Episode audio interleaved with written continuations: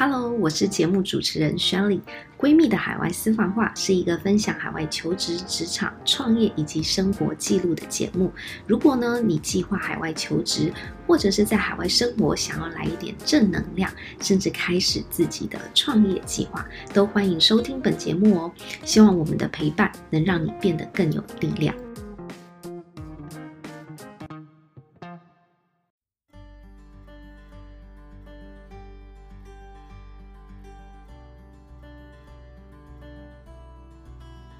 你现在收听的是《闺蜜的海外私房话》，我是节目主持人宣礼。在节目开始之前呢，先跟大家问候一下。我发现，距离我上一次自己录音呢，大概已经是一个月以前吧，所以也有一段时间了。然后。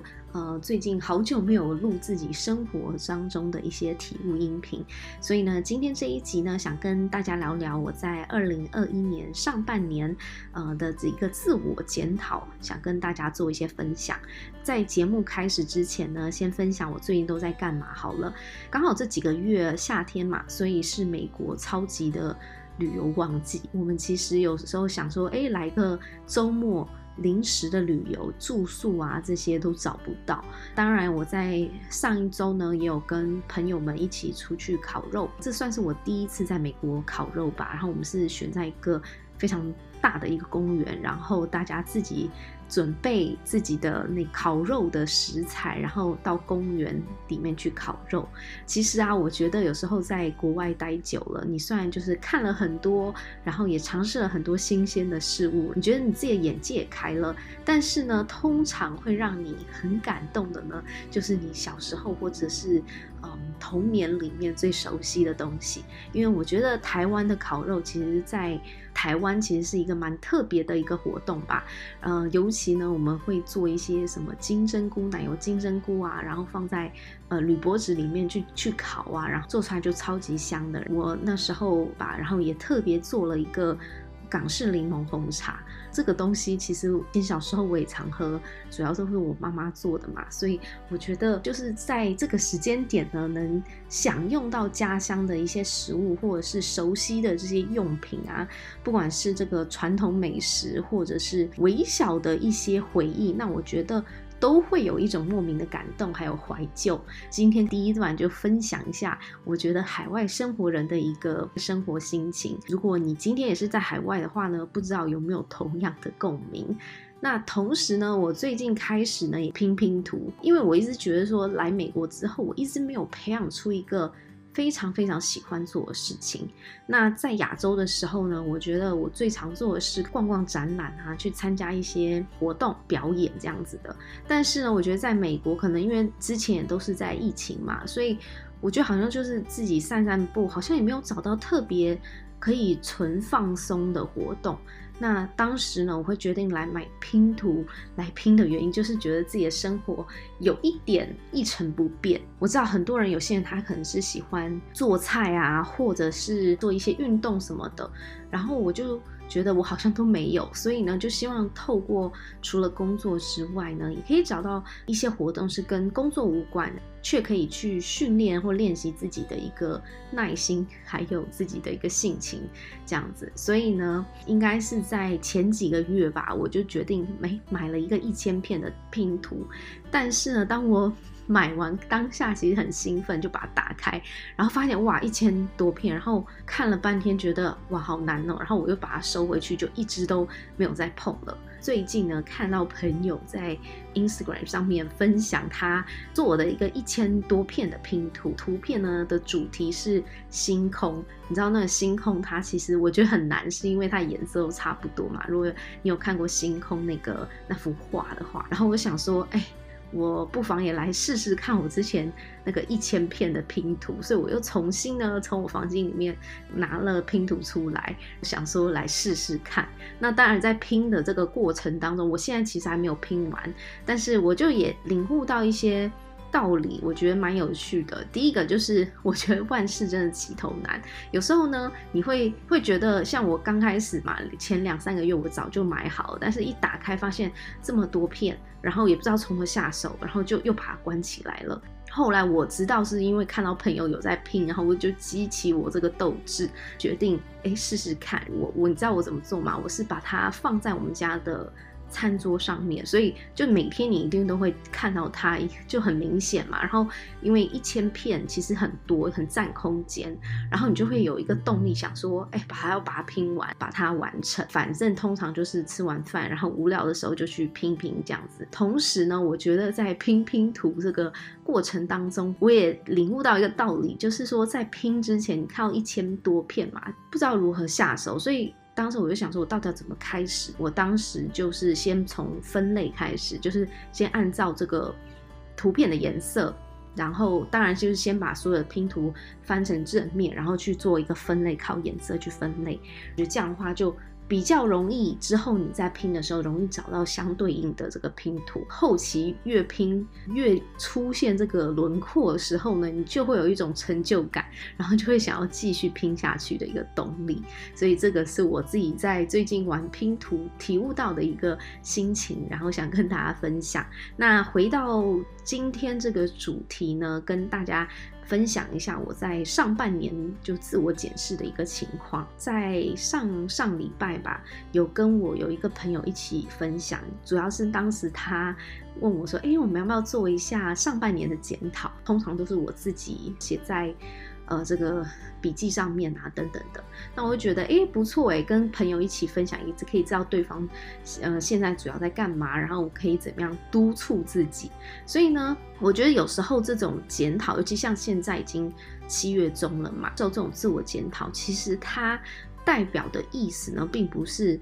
自我的一个批判，或者是自我的一个苛责，就如果你没有完成或者没做好，我觉得更多的是呢，是了解当时这半年你自己一个情绪上的起伏，算是一种自我接纳。就是说，怎怎么是自我接纳？就是你知道自己的一个不足、不完美，然后。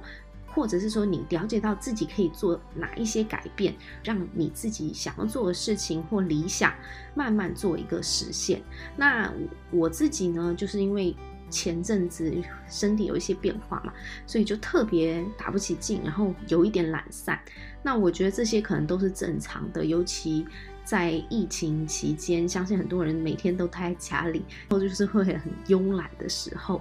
那对我而言呢，可以有效督促我自己的方式，就是跟朋友聊天。我觉得那个时候呢，我会特别的有力量。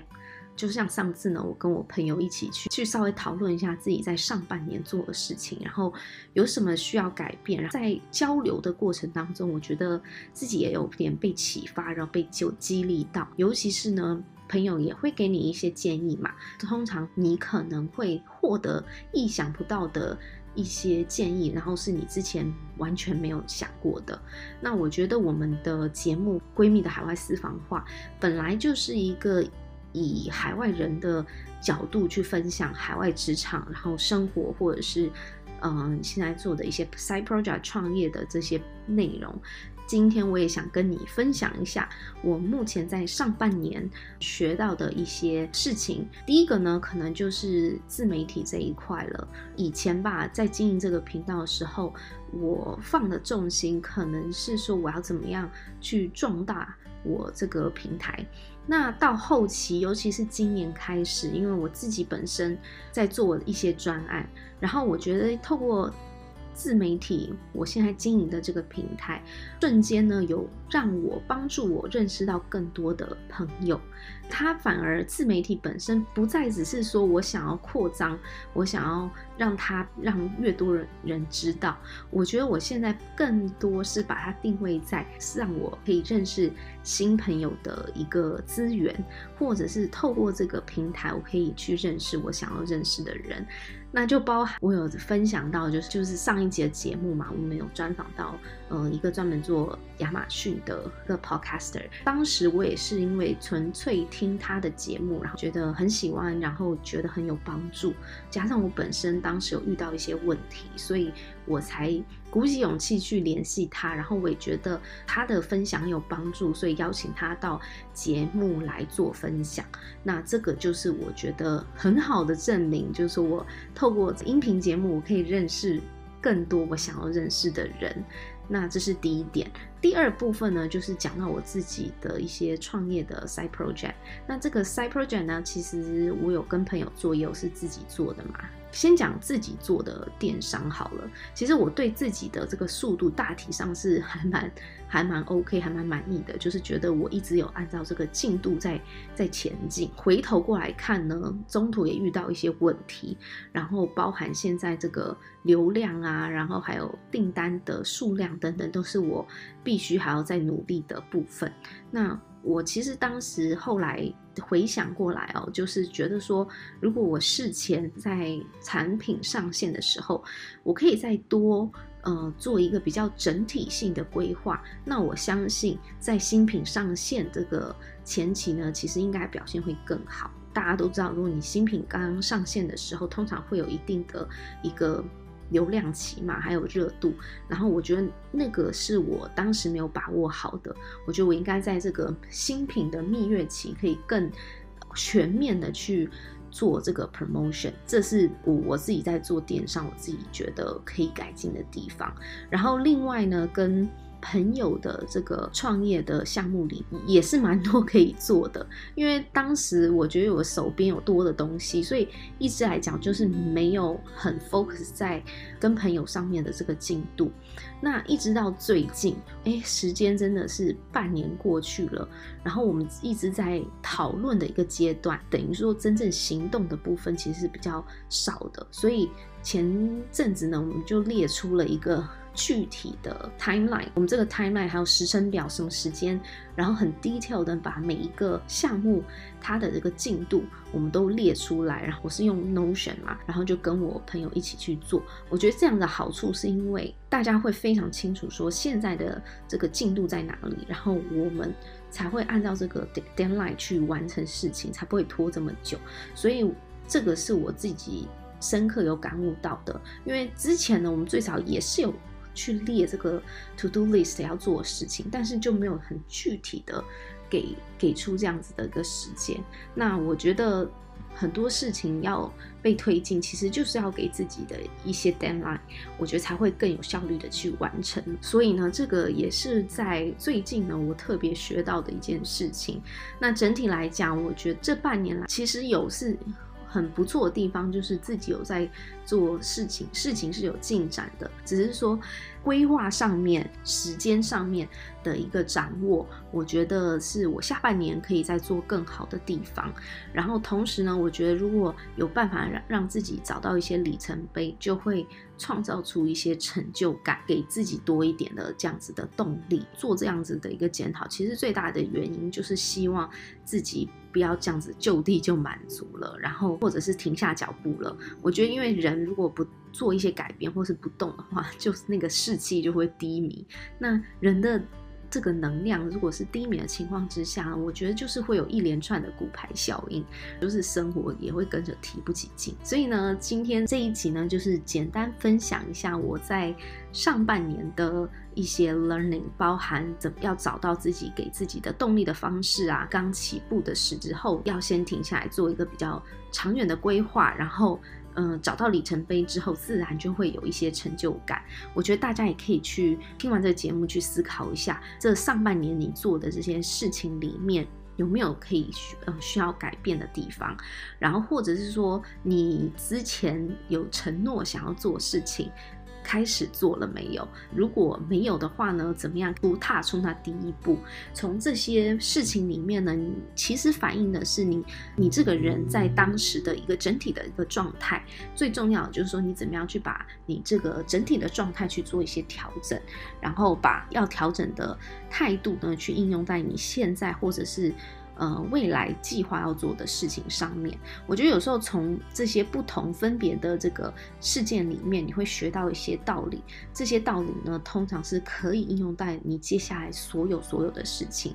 那我觉得，当你有这样子的一个思路，然后知道说你是可以这样做的话，那就会塑造出你自己现在对自己生活的。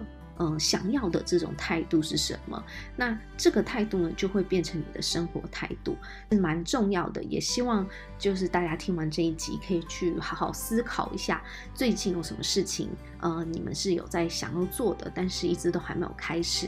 那希望听完今天这一集节目呢，大家都会有一点启发喽。那我们今天的节目就到这里，我们下次再见，拜拜。